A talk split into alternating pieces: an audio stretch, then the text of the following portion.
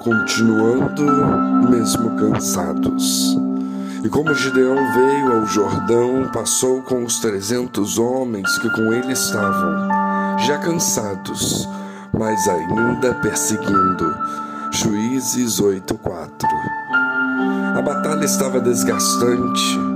O juiz Gideão e os soldados israelitas tinham passado a noite perseguindo os midianitas e os seus aliados por 32 quilômetros. Depois, Gideão chegou ao Jordão e o atravessou. Ele e os trezentos homens que o acompanhavam estavam cansados. Mesmo assim, Gideão e seu exército não podiam desistir. Depois de anos sofrendo nas mãos dos medianitas, eles sabiam que precisavam conquistar o inimigo por completo. Ainda restavam os 15 mil soldados inimigos. Então, eles continuaram a perseguir os medianitas até que os venceram completamente. Nós também estamos numa luta difícil. Também enfrentamos inimigos como Satanás, este mundo mau, as nossas próprias imperfeições. Alguns de nós já estamos lutando por muitos anos e com a ajuda de Deus tivemos muitas conquistas. Mas não podemos desistir, porque assim como Gideão e os soldados israelitas, ainda não vencemos por completo. Mesmo assim, pode ser que às vezes fiquemos cansados de lutar ou de esperar pelo fim deste mundo. Jesus disse que nos últimos dias seus discípulos seriam perseguidos cruelmente e enfrentariam outros problemas sérios. Mas ele também disse que se perseverarmos, ganharemos a batalha. Na Bíblia, perseverar é o mais do que simplesmente suportar dificuldades. A perseverança envolve nossa mente e coração, ou seja, o modo como encaramos as dificuldades. Uma pessoa que persevera demonstra coragem, determinação, paciência. Segundo uma obra de referência, perseverança é a qualidade que mantém o homem em pé, com o rosto voltado contra o vento. Ela pode transformar a provação mais difícil em glória, porque enxerga o alvo além da dor. Essa mesma obra diz que perseverar não é simplesmente se conformar com uma situação difícil, mas conseguir suportá-la com forte esperança. E o que motiva um cristão a perseverar? O amor. O amor por Deus nos motiva a suportar qualquer coisa que Ele permita em nossas vidas.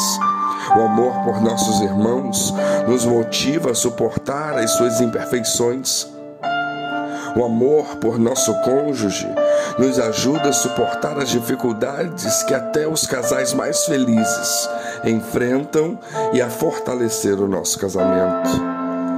O que vai nos ajudar a perseverar? Busquemos a ajuda de Deus em oração. Ele é o Deus que dá perseverança e consolo. Quando enfrentamos problemas, Ele é o único que entende completamente nossa situação ele sabe como nossa criação, nossos sentimentos e até a nossa genética nos afetam.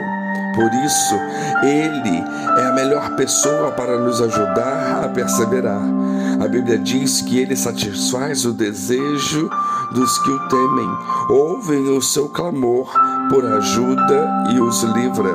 Salmo 145, 19. Mas como Deus dá forças para perseverar, lembremos-nos de 1 Coríntios 10, 13. Não veio sobre vós tentação senão humana, mas fiel é Deus que não nos deixará tentar acima do que podeis. Antes, com a tentação, dará também o escape, para que a possais suportar. Se pedimos então a ajuda de Deus para lidar com algum problema, Ele promete providenciar a saída. Será que isso quer dizer que ele vai acabar com o problema?